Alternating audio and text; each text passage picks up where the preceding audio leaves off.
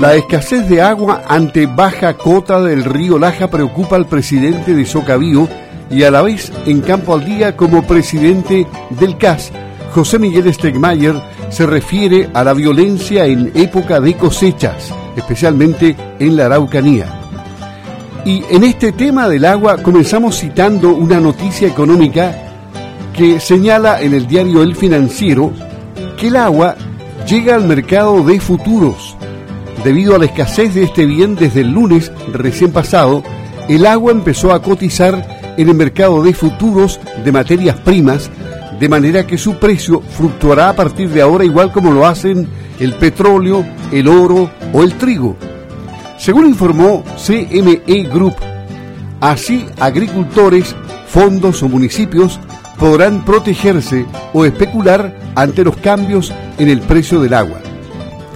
¿Cómo está, don José Miguel? Gusto de saludarlo. Buenos días. Y en este escenario, con el agua en el mercado de futuros, se vive la gran sequía en Chile y actualmente el problema que afecta al río Laja. Buenos días. ¿Cómo están? Buenos días.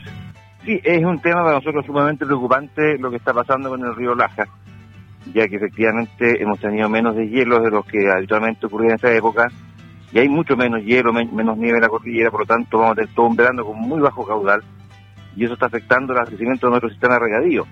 El sistema Laja es uno de los más grandes de Chile en cuanto a esta superficie de riega, y eso hace entonces que para muchos agricultores, justo en temporada de pleno riego, que es ahora diciembre, esto es algo inédito y, nos está complicando. Pero ahí hay varias razones. Una de ellas, ¿cierto?, es, como decía recién, el tema de los hielo, y lo otro es que no hemos podido constituir una junta de vigilancia. Eh, sobre el sistema Laja hemos estado intentando por años hacerlo, y no hemos logrado consenso a nivel de los usuarios para que se pueda esto concretar y hay canales que están sacando más agua que antes y están usando esa agua, eh, no sabemos exactamente con qué fines, hacia el sector de Ñuble o la zona del sector norte de la provincia de Biobío. Y además tenemos Laja de Guillín, que es un canal que lleva aguas del Laja Ñuble, que también no está hoy día siendo adecuadamente manejado. Entonces, eh, esto se podría solucionar en parte, por lo menos, por la Junta de Vigilancia que nos puede constituir. Ahora, ¿esto afecta a cuántos agricultores aproximadamente o cuántas hectáreas son las afectadas? Son eh, más cerca de 100.000 hectáreas, es una cantidad muy importante y muchos agricultores, son una cantidad importante de agricultores los que están en la asociación nuestra, cercanos a mil. Eh, eh, lógicamente hay sectores con mayor afectación que otros, las zonas de aguas arriba son tal vez menos dañadas, pero eh, siempre las colas de canal son las que menos agua reciben. esto nos demuestra, ¿cierto?, que no hemos hecho desde el punto de vista del Estado las cosas bien, porque la Junta de Vigilancia en cierto modo también depende de lo que el Estado decida ya que en este caso, ¿cierto? La DOH y la DGA son claves para que se determine hacer esta junta de vigilancia. Por parte de los usuarios, nosotros tenemos nuestra asociación de canalistas, esto funciona hace muchos años y muy bien, y hemos logrado generar toda una distribución adecuada ¿cierto? de las aguas, y contrasta entonces con esa actitud de algunos que no quieren constituir la Junta.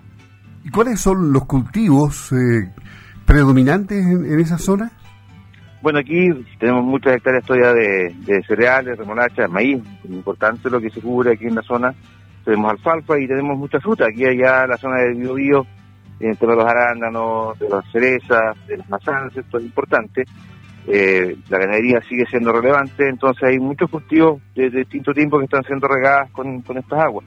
Pero sí hay que decir que en esta época, en diciembre, los maíces, las remolachas, cuando más están creciendo, entonces donde más aguas también requieren. Ahora, las autoridades, ¿qué han hecho o han dicho ante un escenario como este? Nosotros hace ya un par de años estamos tratando de convencer a obras públicas que sea más proactiva la, de la DGA y la DOH justamente para resolver esto.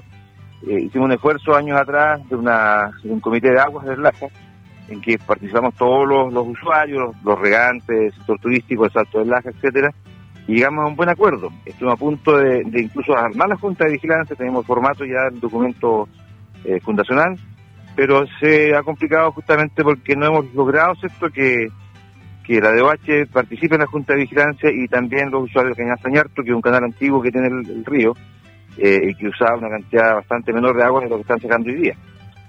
Entonces, eh, y, en el plano netamente turístico, el salto del Laja eh, tendrá un mínimo porcentaje de agua ya, ¿se nota mucho?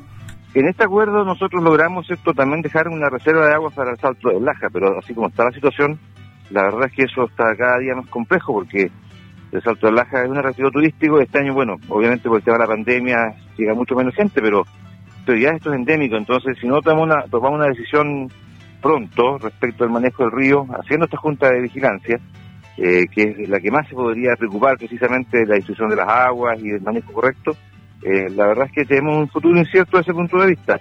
Y también incierto, por supuesto, para el turismo y el comercio que funciona en la zona de Salto Laja. Bueno, y la incertidumbre en la agricultura no tan solo está en la sequía, en la escasez de agua, en el cambio climático, está también en la violencia.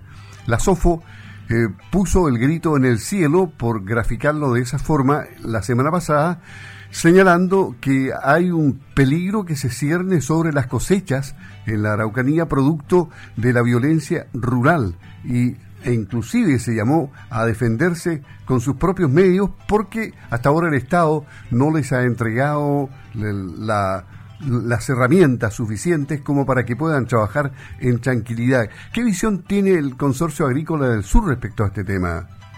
Ayer justamente tuvimos reunión del CAS, ayer en la tarde. Eh, Roberto Hayes, el presidente de SOFO, nos contaba con exactitud qué es lo que está pasando. Bueno, ya lo sabemos de antes porque desde Los Ángeles estamos también acompañando a César Juan Parceto, que es el agricultor afectado en este caso específico.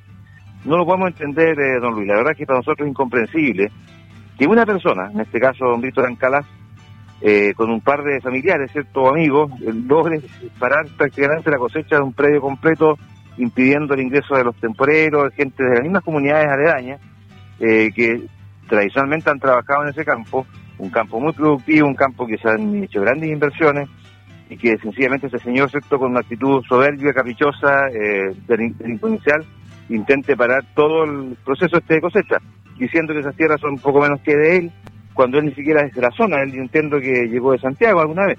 Entonces creo que aquí sencillamente eh, se están pasando el Estado de Derecho por cualquier parte.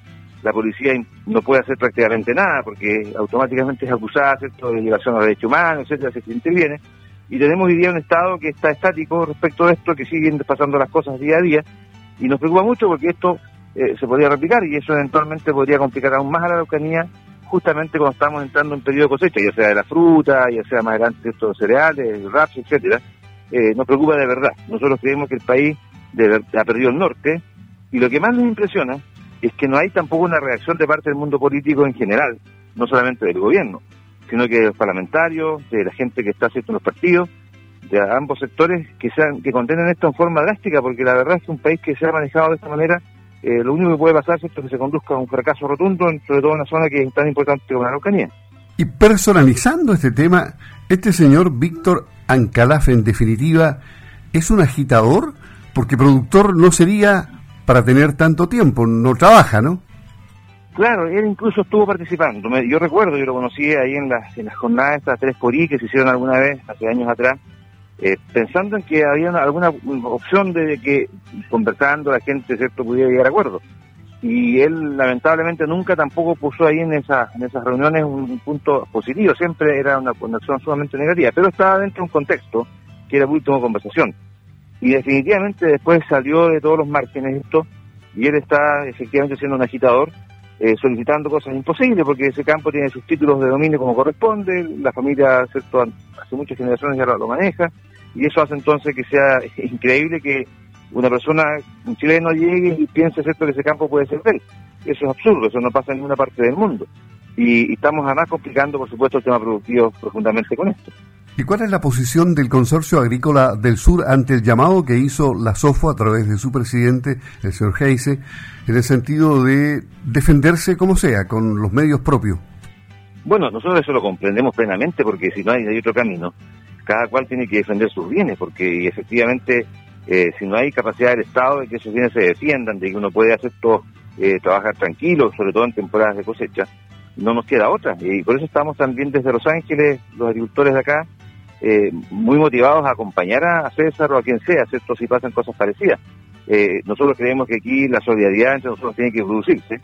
A eso llama justamente las OJO. Nadie está llamando a la violencia, está llamando justamente solamente a acompañar, a estar ahí con el agricultor y tratar de impedir eh, con los medios legítimos correspondientes que las cosechas se paren. Eh, usted sabe, ¿cierto?, que las cosechas son justo el momento en que el agricultor recibe sus vías, sus ingresos. Es decir, si no puede cosechar, pierde todo el año completo. aquí deudas pendientes con los bancos, aquí todo un tema ¿cierto? con la las imposiciones de la gente, las remuneraciones que hay que pagarlas justamente con el fruto de la cosecha. Y si esto se impide, por supuesto, el agricultor va a quebrar. Muchas veces eh, hemos hablado con usted, parece, y con otros dirigentes de la verdadera maquila que muchos agricultores deben pagar para evitar que les hagan daño a, sus cosechas. ¿Todavía existe esa forma de presión? Eso existe, eh, lamentablemente como se toman las represalias correspondientes cuando no se paga, entonces el agricultor tampoco no quiere denunciarlo porque le pueden quemar el resto de la cementera o le pueden quemar las casas o los galpones, pero estamos sujetos hoy día a esos pagos de peaje o esos pagos ¿cierto? que ya son mafiosos, porque en definitiva esto ya representa a una organización mafiosa.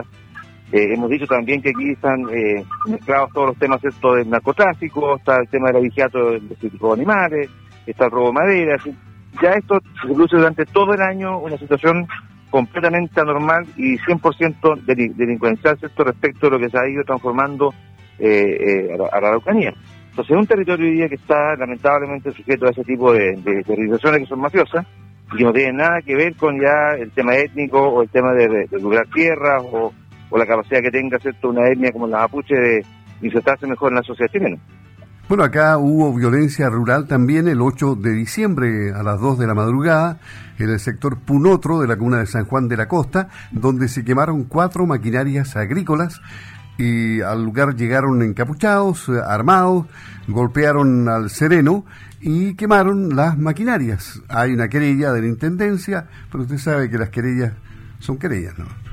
Claro, nosotros entendemos que hay que presentar las querellas, porque nosotros seguimos apelando ¿cierto? que el Poder Judicial pueda efectivamente resolver esto, y ya sea bueno, la primera parte que es justamente la investigación de parte de la policía, después los fiscales que tienen que intervenir y los tribunales que tienen que fallar, y la verdad es que aquí podemos hacer una analogía, porque están fallando de verdad, y aquí no, están, están significando una solución, aquí hay una falla sistémica del Estado de Chile que de alguna manera está generando todo este problema. Entonces, cuando uno habla ¿cierto? de un Estado que tiene que eh, cumplir sus compromisos con la gente, que tiene que tratar de que el país funcione, que tiene que tratar de que la seguridad se, garantice, eso no está ocurriendo.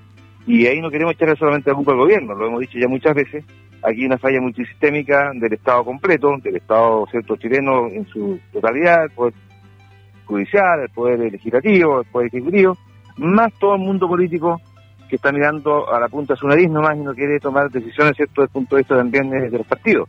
Si los partidos fueran más claros, obviamente esto se traduciría tal vez en que los políticos en el Parlamento o en el, mismo gobierno puedan ser también más claros respecto a aplicar la ley. O sea, aquí la incertidumbre está instalada. No se sabe cuál va a ser el futuro de las cosechas. Hay que cruzar los dedos para que no exista la violencia que se espera.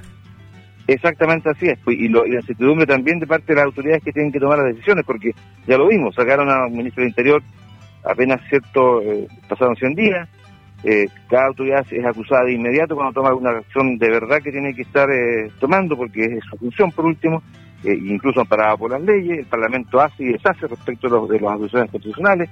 Entonces estamos hoy día de verdad eh, desolados en respecto a lo que está pasando. es algo que un, país que llevaba ¿cierto? ya años de desarrollo, años de, avanzar hacia el desarrollo, en que nos notábamos que era la estrella ¿cierto? luminosa de Sudamérica y hoy día estamos transformándonos lamentablemente en una eh, calamidad, porque lo que uno puede aquí señalar es que es una calamidad. Le agradecemos a José Miguel Stegmayer, presidente del Consorcio Agrícola del Sur, por haber tratado en Campo al Día los dos temas, el problema del río Laja, la escasez de agua por el tema del deshielo y el tema de la violencia rural plenamente vigente y preocupante, particularmente en la región de la Araucanía. Que tenga un buen día, don José Miguel. Gusto saludarlo. igualmente, muy buen día. Saludos a agricultores de la zona y, y ojalá que atinemos, porque el país pueda de verdad enmendar el mal rumbo que lleva. Y muchas gracias, don Luis. Muy okay. Buenos días.